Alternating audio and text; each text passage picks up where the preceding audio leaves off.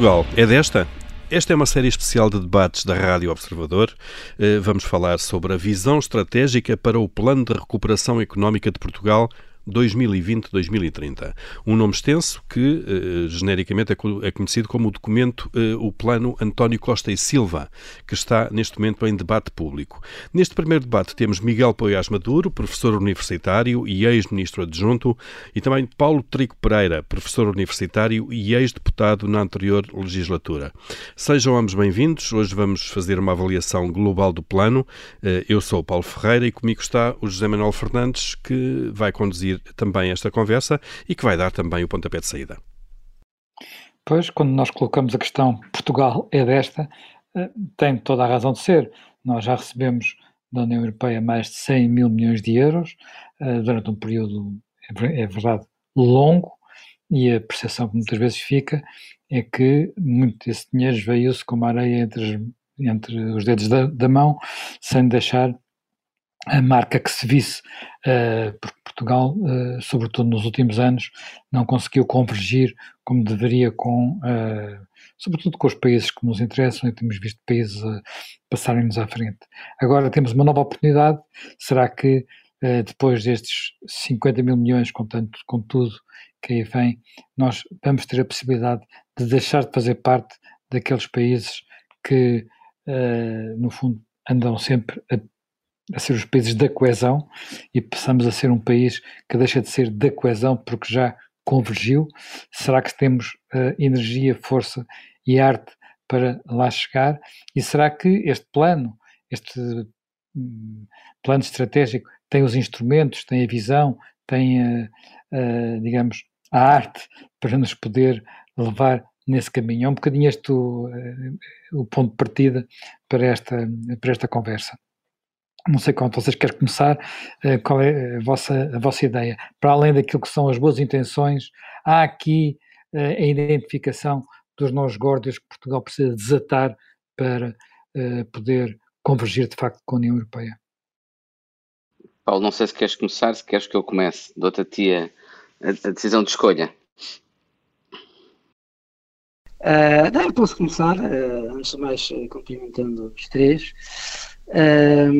e, e dizendo que este documento, do meu ponto de vista, uh, é uma base para uma discussão, quer dizer, não é. Uh, isto não é um plano de recuperação, aliás, uh, o que diz visão estratégica para um plano. Uh, não é um plano, porque para ser um plano tinha que ser, uh, tinha que ter, ser calendarizado, tinha que ter um cronograma, tinha que ter medidas, tinha que, ter, tinha que ser quantificado. Obviamente que, que eu penso que não é isso que foi encomendado, digamos assim, a Costa Silva.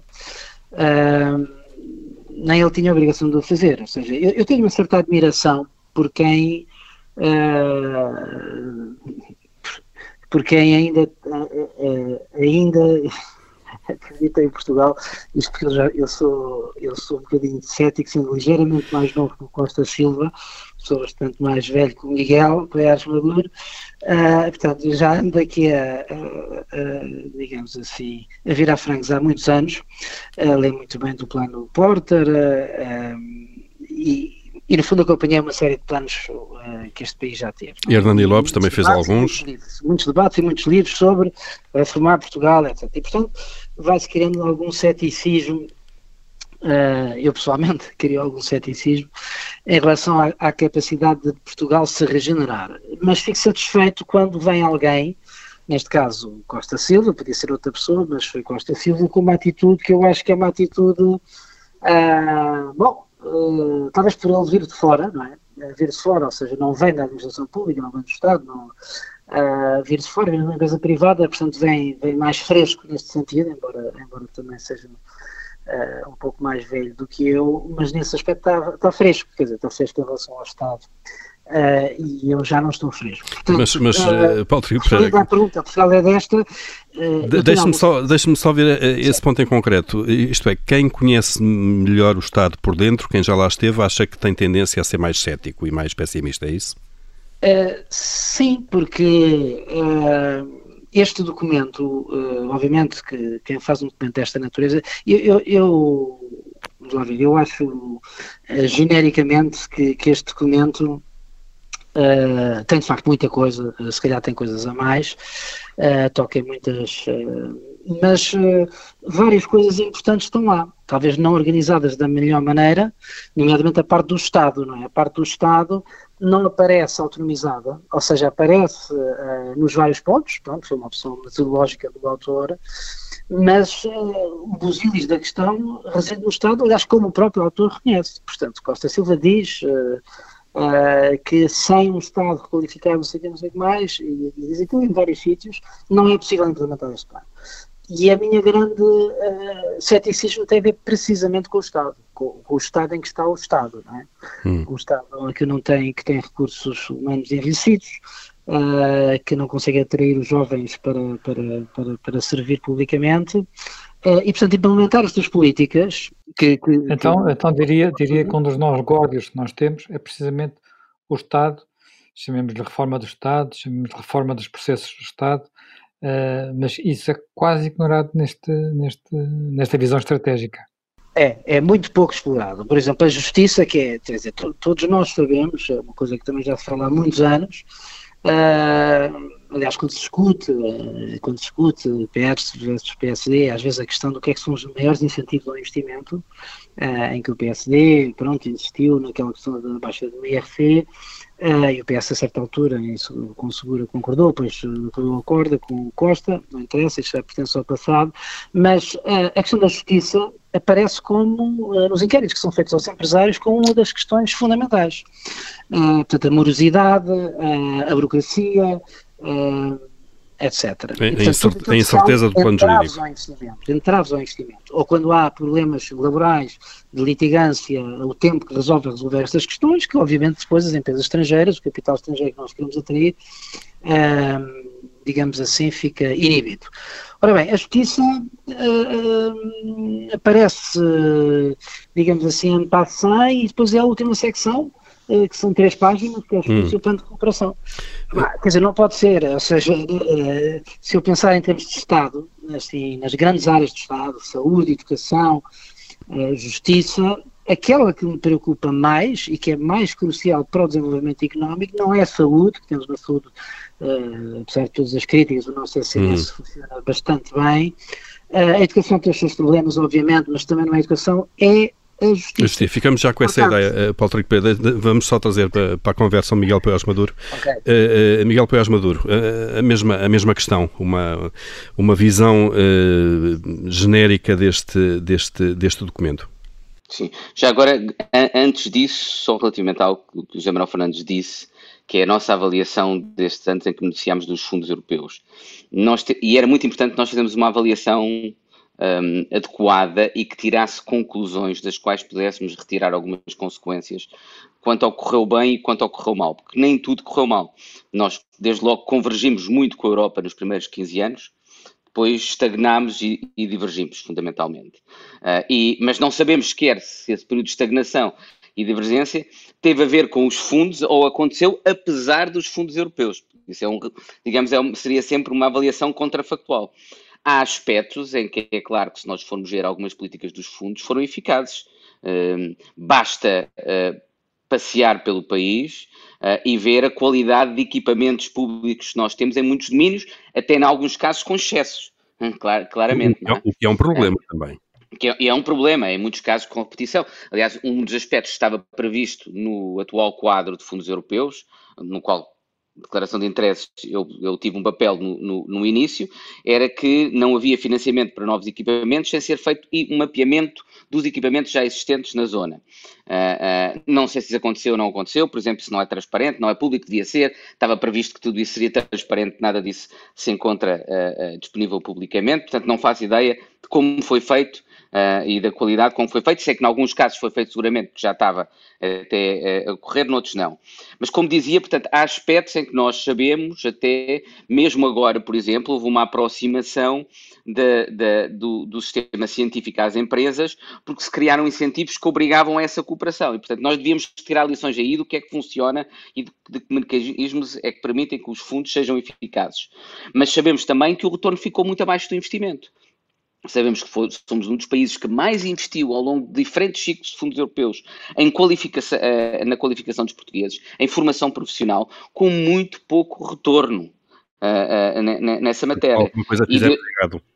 É, alguma coisa fizemos e temos de tirar lições, e se quiserem daqui a pouco já, já posso, já, posso dizer o que é que eu acho Uh, uh, que, nós, que, lições é que nós temos de tirar a esse respeito.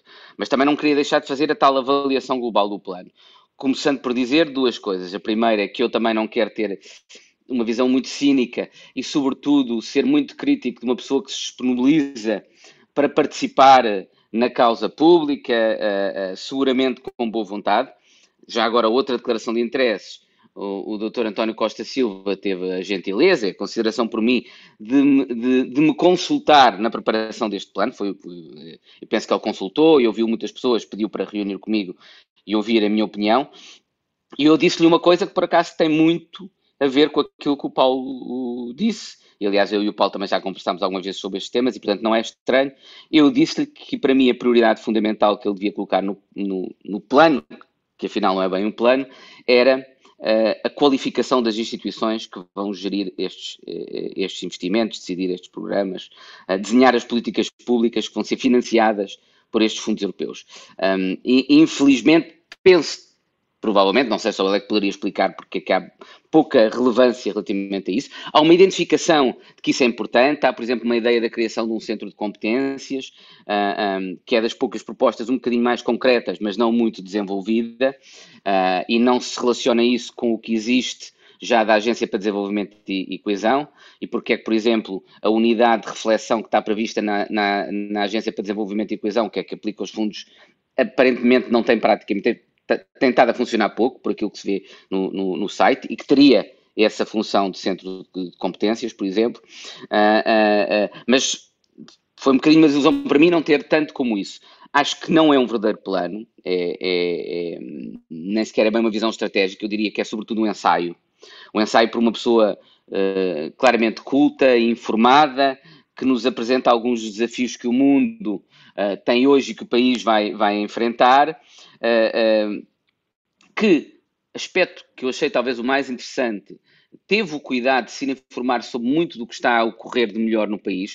Uh, eu acho que o aspecto mais relevante do, do, do plano, não é plano, da visão, da, da, visão estratégica, são os vários exemplos de projetos que já estão uh, a ocorrer no país e que são de sucesso, incluindo em cidades, e exemplos de cidades com políticas públicas locais uh, interessantes. E talvez tivesse sido muito mais útil pedir ao Dr. António Costa Silva para pegar e selecionar, digamos, 10 projetos que já ocorrem no país e dizer como é que nós conseguiríamos aumentar a escala desses projetos e replicar esses projetos com uma dimensão maior em Portugal, teria sido algo muito mais viável de fazer num mês e meio por uma pessoa só, provavelmente, do que lhe pedir uma coisa que é absolutamente impossível e que acaba por resultar numa lista de compras, se quiser, numa lista de objetivos, de desejos sobre o que o país devia ser, mas sem nos explicar como é que nós atingimos esses desejos, como é que nós atingimos esse objetivo. Sem, sem fazer escolhas e sem indicar caminhos concretos. Uh, uh, Paulo Trigo Pereira, uh, concorda com esta, com esta leitura que de facto há ali tanta coisa, tanta coisa, que depois não, não há prioridades apontadas?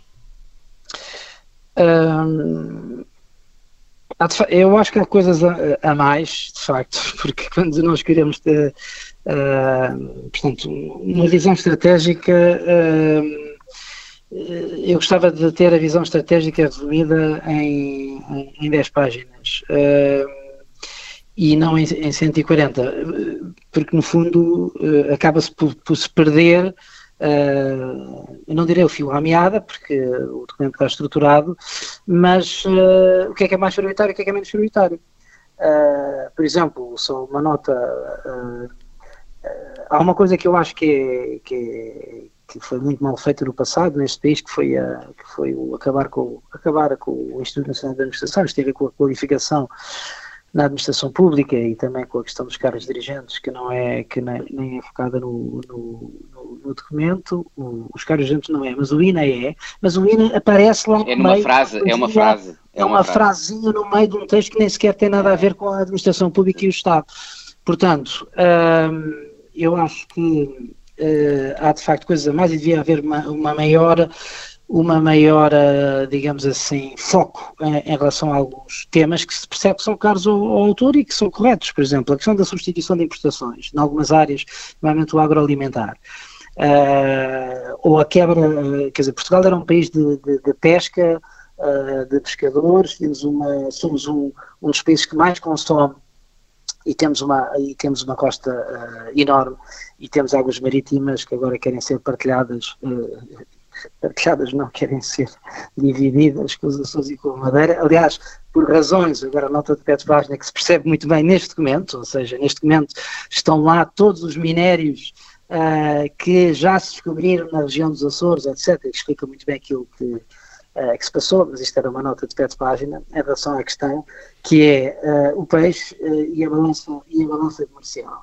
Que estratégia é que nós vamos ter para nos tornarmos mais autossuficientes porque tornar mais autossuficientes também significa diminuir a, a pegada carbónica. Uh, por exemplo, a aquacultura. Nós temos excelentes condições para fazer, como os gregos fazem, aquacultura em larga escala. Intensiva. Temos, uhum. temos dois ou três projetos. Isto não é muito abordado, uh, é, é en passant, mas lá está. Uh, ter uma ideia, dizer assim, substituição de importações. Quais são os setores em que nós queremos apostar e que faz sentido, porque não faz sentido fazer substituição de importações em todos os setores, não é? Como é óbvio. Mas uh, quais são os, os setores em que isso deve ser feito? Isto ia ser muito, muito, muito mais. Mas, mas Paulo Trigo Pereira, acha que deve ser o, o, Estado, em um documento destes, a fazer essa escolha, eh, ou deve ser, de facto, eh, dar condições para que o mercado os faça, de alguma maneira? A aquacultura, por exemplo, se há aí uma oportunidade não, de é mercado, é assim, não devíamos ter empresários que explorassem essa oportunidade de mercado? O, obviamente que o desenvolvimento de qualquer setor é, é, o mercado que o faz, mas o papel do Estado, e isso percebe-se que é a perspectiva do autor e é também a minha, portanto, eu percebo isso por quem ele cita, não é? Ele cita o Ashimoto Robinson, cita o Polanyi, cita o Stiglitz, não cita uma, uma fulana, uh, uma italiana.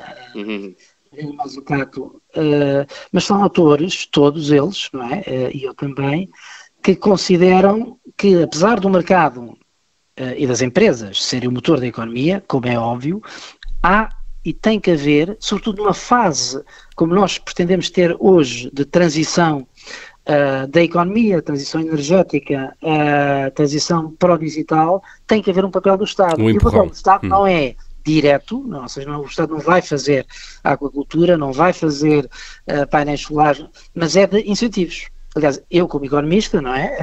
Uh, aquilo em que acredito plenamente é em incentivos, não é? Incentivos mas, aos, agentes económicos para esta mudança. Mas, Portanto, mas o, o, o, o problema é como é que se o Estado não tem, como acabou de dizer, se o Estado não tem neste momento, uh, digamos assim, entre aspas, inteligência, como é que o Estado pode dar esses incentivos. Como é que o Estado pode. O Estado, neste momento, muitas vezes o que faz é, infelizmente para nós, infelizmente para o próprio Estado, infelizmente é.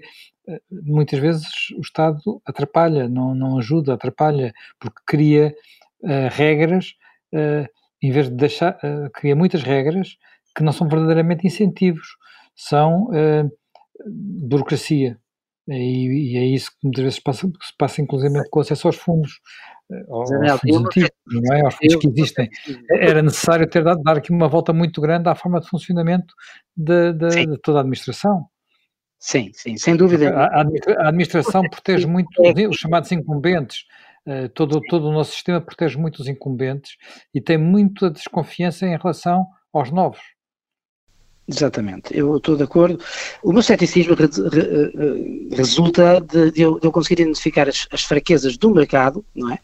Uh, ou seja, nós temos uh, pequenas empresas, ou micro, ou nano, empresas em excesso, temos má qualificação uh, dos empresários, isso vê-se, por exemplo, num outro tópico que é aflorado aqui no, embora isso não seja explicado, isto que eu vou dizer não é explicado no livro, mas há um tópico que é também abordado, que é a questão uh, do Alentejo, do regadio, uh, da água, etc. Ora bem, o que nós sabemos em relação àquilo que se passa no Alentejo é que foi feita esta coisa do Alqueva que, uh, ok, conseguiu beneficiar grandes empresas Uh, mas não conseguiu criar, e não conseguiu porquê? Não conseguiu criar uma malha de, de, de empreendedorismo, pequeno regadio, pequenas barragens, que, que, que, muito dificilmente, lá está, voltamos à burocracia, muito dificilmente são licenciadas uh, pelo Estado. Portanto, há, digamos assim, no, no setor privado, uh, falta de capacidade de adaptar novas tecnologias, Uh, o setor privado não gera poupança para o investimento, não é? Portanto, não, não consegue, as empresas estão, estão pouco capitalizadas para investimento. Se nós identificamos, e algumas delas estão no documento, fragilidades no setor privado. E ao mesmo tempo, e estou de acordo uh, com o Zé Manuel Fernandes, uh, temos um Estado que também não, é, não está a ser muito capaz, não tem sido, de facto, não tem sido capaz, e por isso, para mim, esse é o grande desafio. O uhum. desafio uhum. é, é, é, é, de facto, renovar o Estado, e o renovar tem a ver com coisas que, que, é outra, outra conversa que não é esta. Miguel, mas, exemplo, sim, já lá vamos. Aqui, Miguel Poiás Maduro. Cargos dirigentes, etc. Portanto, só para terminar, o Estado. Uh, também, uh, na maneira como está a funcionar, obviamente não vai conseguir uh, digamos assim, utilizar esta oportunidade. Uh, uma das coisas que está ali, pronto, eu também já agora faço a declaração de interesse, ele também teve, também teve a, a amabilidade de me falar antes, não é? E, e há uma das coisas que ali está, uh, sobre a questão da transparência, enfatiza muito a questão da transparência, uh, nós temos que saber, uh, temos que saber, desde o início, não é? Desde o início, para onde é que vão os fundos, para que, que projetos, por exemplo, a questão do Banco de Fomento. Uh, oh, Paulo, sabes que isso está no decreto-lei do atual programa de fundos e este governo aparentemente não operacionalizou isso. Está lá. O que, Tem de haver um, está um, que, que, todos os apoios dos fundos europeus uh, uh, estão, têm de ser públicos, disponibilizados. Na realidade, vais ao site da agência e tens um Excel e com pouca informação. Um Excel que tens de descarregar. Não é? Portanto, é, portanto não, é, é, aí é que está de novo a questão. Quer dizer, nós temos Há coisas que, várias coisas que estão a ter neste plano e que são relativamente consensuais, como por exemplo a transparência dos apoios dados, dos resultados que são contratualizados, dos montantes recebidos, que até estão legalmente previstas e não, não são cumpridas, portanto. É, essa é a primeira coisa, não é? Cumprir aquilo que já existe. E a outra é que há coisas novas. Isto do Banco de Fomento tem, tem dias, não é? Uh, digamos, é, a comissária Mar Margarete Vestager já disse qual é a informação, ou seja, quais são os critérios que têm que ser cumpridos para que o Banco de Fomento possa entrar no capital das empresas. Uh, e os critérios têm a ver com a dimensão, tem que ter menos de 500 trabalhadores e tem que, uh, digamos assim, um dos critérios é ter mais de 15% de despesas operacionais em investigação e desenvolvimento.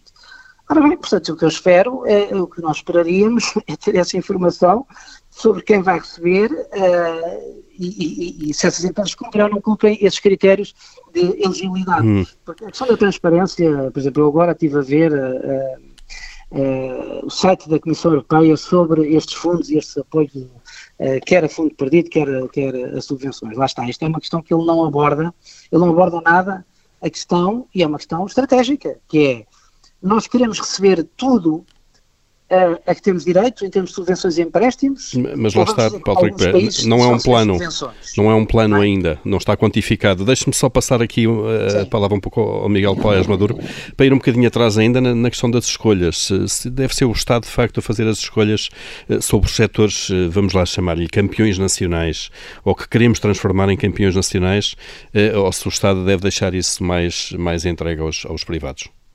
Eu acho que isso está relacionado com outro problema, que é, eu acho mais preocupante do que a questão de não haver prioridades uh, ah, um, uh, ah, e, portanto, haver alguma ausência de escolhas uh, e haver uma ausência de real prioridades, quando está praticamente tudo aquilo que se pode imaginar em todas as áreas políticas públicas, um, e, e de o Estado, e mais preocupante que o Estado não dar incentivos para, incluindo para as empresas, para, para certos setores ou outros setores, é a ausência de prioridades sobre como se deve agir.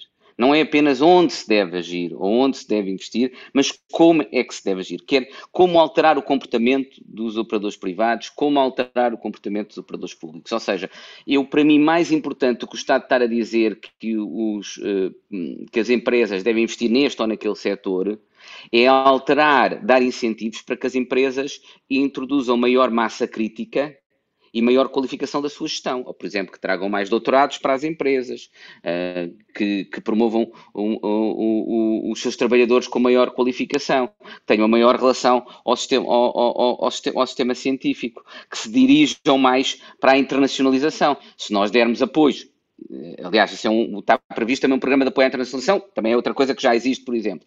Mas como é que isso pode funcionar? Pode funcionar se nós condicionalizarmos os apoios, por exemplo, que era outra coisa que estava prevista, e não sei se tem sido aplicado ou não, já no atual, que estava prevista para o atual quadro, se nós penalizarmos ou premiarmos as empresas, consoante elas aumentam as suas exportações. Em vez de dar dinheiro às empresas para investir no setor A ou no setor B ou no setor C, é dar dinheiro às empresas, independentemente dos setores, é, que aumentarem as suas exportações. Premiar o e, resultado. e penalizar aquelas. Exatamente, premiar, premiar os resultados. Essa forma que nós fazemos.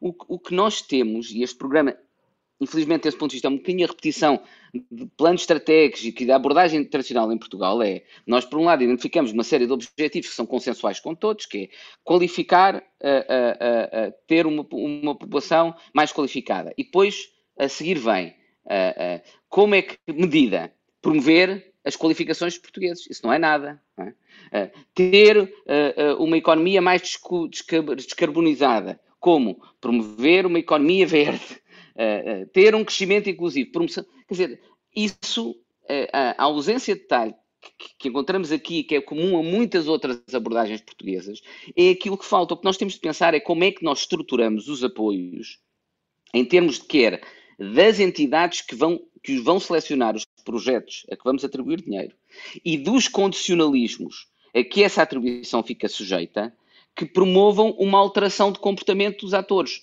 públicos, agentes públicos e privados, de forma a que esses apoios tenham realmente retorno. E eu acho que há três aspectos fundamentais, me permitem esse respeito, e que eu devo dizer foram aqueles que nós tentámos introduzir no Portugal 2020, uh, uh, uh, mas que me parece que lá está, é outra questão, por ausência de consistência, ou seja, por ausência de continuidade, uh, uh, em larga medida não foram sequer continuados e, portanto, não, não temos ideia na medida se houve as avaliações que estavam previstas, nada disso. Mas esses três aspectos são, em primeiro lugar, a condicionalidade aos resultados. Ou seja, qualquer apoio deve estar sujeito a uma penalização ou prémio consoante os resultados e não a realização do, do projeto. Não, si. não só a realização do investimento, mas. Exatamente, mas o resultado. O resultado Se aumenta ou não aumenta a produtividade das empresas, aumenta ou não aumenta a exportação, aumenta o, o, a, a, formação profissional, tem ou não sucesso em termos de empregabilidade no mercado ao, fi, ao fim de um ano ou dois anos, medida ao fim de um. Se tiver mais do que, do que estava contratualizado,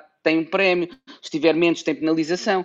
Essa condicionalidade aos resultados, que, como digo, estava prevista no Portugal 2020, mas que não sei em que medida é que foi aplicada, parece-me que, que, que, que, em muito pouca medida, porque não se encontra nenhuma informação sobre isso, é fundamental. O segundo é escrutínio, e aí é a transparência. A, a transparência serve se permite, eh, eh, se permite, para permitir esse escrutínio que é nós sabermos precisamente se os resultados foram ou não atingidos e se, e se não foram atingidos, se a penalização prevista foi aplicada ou, ou não. É para isso que deve servir a, a transparência e, há, e, para servir também para avaliação de qualidade. Por exemplo, os resultados desses, todos esses resultados e todos os apoios dados deviam ser públicos em open data para os investigadores todos poderem utilizar e para a avaliação não ser apenas a avaliação contratualizada pelo Estado, mas ser feita por toda a sociedade civil, por toda a universidade. E o terceiro aspecto que me parece fundamental é uma governação, ou seja, que os órgãos que vão gerir estes fundos, que vão selecionar os projetos, estejam desde logo capacitados, aí totalmente de acordo com o Paulo, e muito bem, e, é, e há dúvidas sobre como conseguir isso, e segundo aspecto, imunes a pressões políticas. Me parece muito importante, porque as pressões políticas vão ser muito fortes no sentido de os fundos serem gastos com o retorno no imediato e não no médio e longo prazo, que é o que o país precisa. Uhum.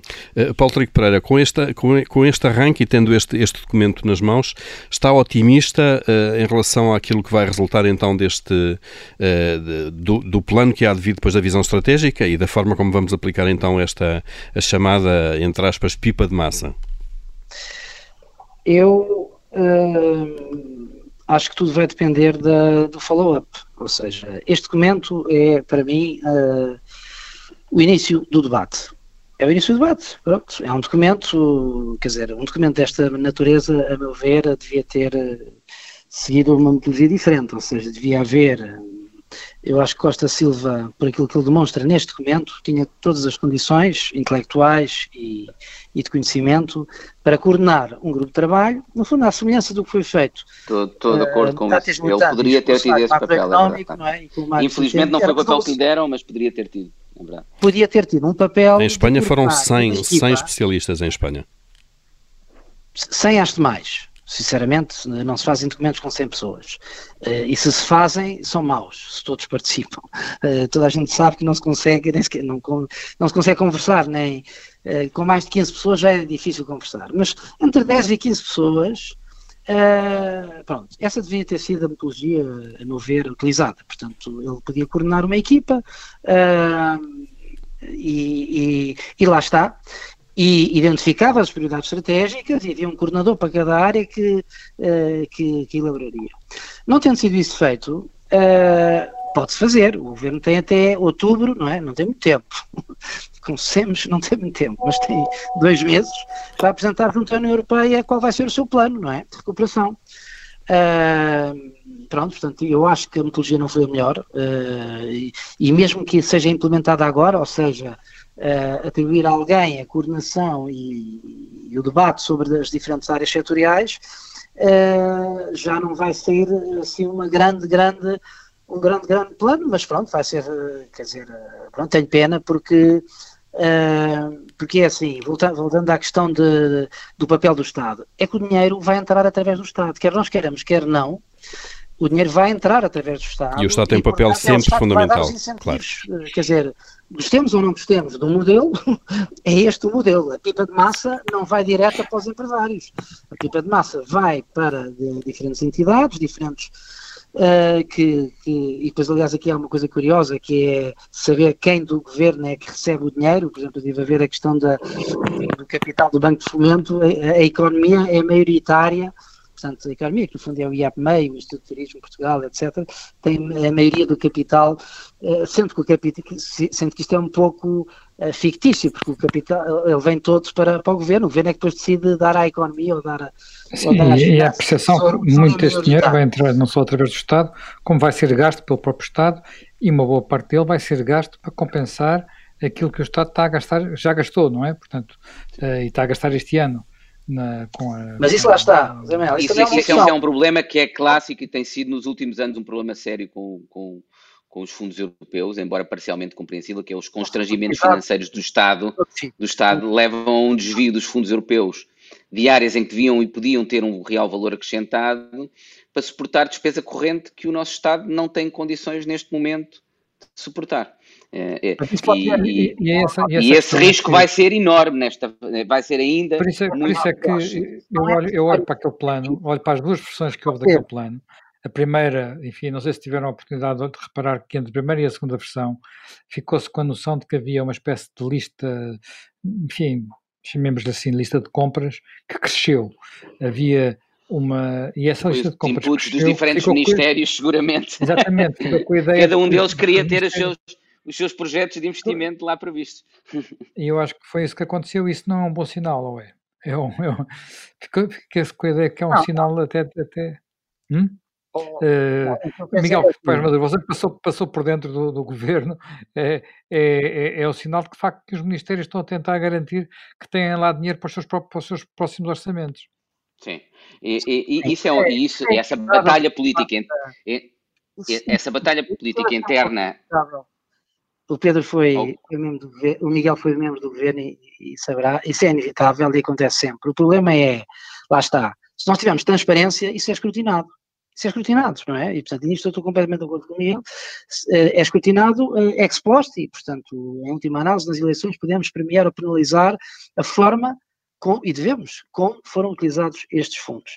Agora, há aqui uma opção, o que eu estava a dizer é que isto, uh, uh, quer dizer, isto é outra oportunidade, isto é outra oportunidade, nós não temos tempo de esperar pelas eleições, nós devíamos começar a encontrar formas de escrutinar, Sim. digamos, e de, de, escrutinar já, não é? Portanto, Mas, oh, José Manuel Fernandes, por isso é que é muito importante o um modelo de governação, e há um, há um aspecto que me parece fundamental, que é, era muito importante que os fundos estivessem no coração do governo, junto do primeiro-ministro, uh, e de forma independente face aos diferentes ministérios setoriais. Esse é o primeiro ponto. Uh, e, e, em segundo lugar, porque isso dá uh, alguma margem de poder para arbitrar essas pressões todas dos diferentes ministérios. Em segundo lugar, isso eu posso dizer a minha experiência, eu acho que quem tem essa função tem sobretudo procurar, não pode querer depois determinar qual é a política do Ministério da Cultura, do Ministério da Administração Pública, do Ministério da Educação.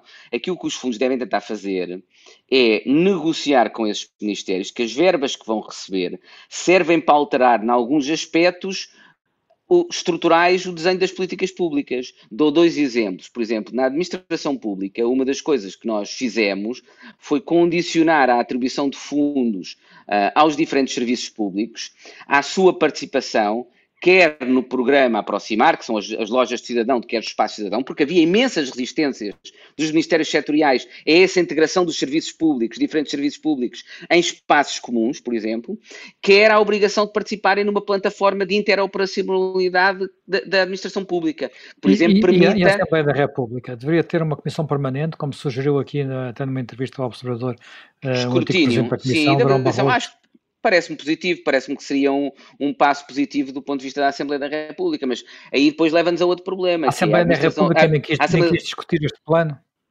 Pois, mas a Assembleia da República também não tem a capacitação suficiente, porque tem poucos quadros de apoio aos deputados para eles poderem desempenhar de forma eficaz. Mas agora, agora cá dinheiro, para nós temos escrutínios, temos de ter dados. Agora cá dinheiro não... não será uma boa forma de aplicar uma pequena, pequenina parte deste dinheiro. sem dúvida, sem dúvida. Que é numa espécie de UTAU para os fundos? Uma espécie de UTAU para os fundos. Eh, eu acho que nós temos de ter um mecanismo de avaliação que pode estar junto à Assembleia da República, com, pode ser algo como o tal, como uma unidade independente, que produza avaliações independentes sobre a forma como os diferentes programas, mas depois tem de estar previstas consequências para isso também, não é? Da redistribuição dos fundos consoante a melhor ou menor gestão de programas. Mas para além disso, eu acho que devíamos pensar muito seriamente, aí sim acho que havia necessidade de um compromisso, talvez, entre os diferentes partidos políticos do nosso sistema, eh, na, na imunização das pressões políticas uh, dos órgãos que vão gerir, das entidades que vão gerir estes fundos, os programas operacionais dos fundos, quer do programa normal, quer do novo, dos novos programas. Acho que devíamos pensar seriamente nisso. Fala, a, a sua experiência como deputado agora, o que é que lhe diz? Finais. Uh, não, eu nota final, eu punha na transparência, eu punha essa entidade eu acho que o acompanhamento uh, disto é fundamental. Eu ponho isso no Conceito de Finanças Públicas, não no tal, porque o tal depende da Comissão de Orçamento e Finanças e está na Assembleia da República e recebe instruções, digamos assim. Portanto, o único órgão verdadeiramente independente nesta área é o Conceito de Finanças Públicas. Punha isso lá e, e, e dava-lhes, eh, alterava a lei orgânica e dava-lhes esse mandato. Punha na Assembleia da República, uh, acho que devia haver uma comissão permanente a acompanhar isto, porque não pode ser só o Governo. O Governo, uh, qualquer Governo, não, é, não gosta de dar informação, não gosta de ser transparente, não gosta de ser accountable e, portanto, uh, tem que ser, neste caso, a oposição, sobretudo na Assembleia da República, a fazer esse papel. Uh, e, e, se nós tivermos um, um, sistema de governação e um sistema de informação hum. da aplicação dos fundos relativamente transparente, a probabilidade de isto correr melhor aumenta e a probabilidade de, nos casos em que corra mal, isso ser público, transparente e, e quem for responsável ser penalizado é maior. Hum, Miguel Paiás Maduro, também uma nota de um minuto final. Eu, eu, concordo com estas prioridades que, que, que, o Paulo disse. Eu repito aquilo que eu disse antes. Acho que há três aspectos. Nós não vamos, não, não vai haver tempo para fazer um plano detalhado uh, sobre como utilizar e onde gastar este dinheiro. Portanto, eu colocaria toda a prioridade a pensar qual é o modelo de governação destes fundos. Passar os pró próximos meses, nós pelo menos devíamos investir em pensar seriamente como é que podíamos ter um bom modelo de governação deste fundo. Isso é pensar nas entidades que os vão gerir, nas entidades que os vão uh, fiscalizar, na produção de informação uh, para, a avaliação dos diferentes programas que vão usar estes fundos e nas condicionalidades a que deve estar sujeita a, que devem estar sujeitos os projetos e os investimentos que forem financiados com estes fundos. E como é que nós vamos medir uh, o cumprimento dessas condicionalidades e penalizar ou premiar quem as cumprir ou não. Ficam então aqui as sugestões, as ideias, a análise de Miguel Poiás Maduro e Paulo Trigo Pereira. Foi o pontapé de saída para esta série especial de debates do Observador, onde estamos a analisar a visão estratégica para o Plano de Recuperação Económica de Portugal 2020-2030, eh, uma série que se chama Portugal. É desta?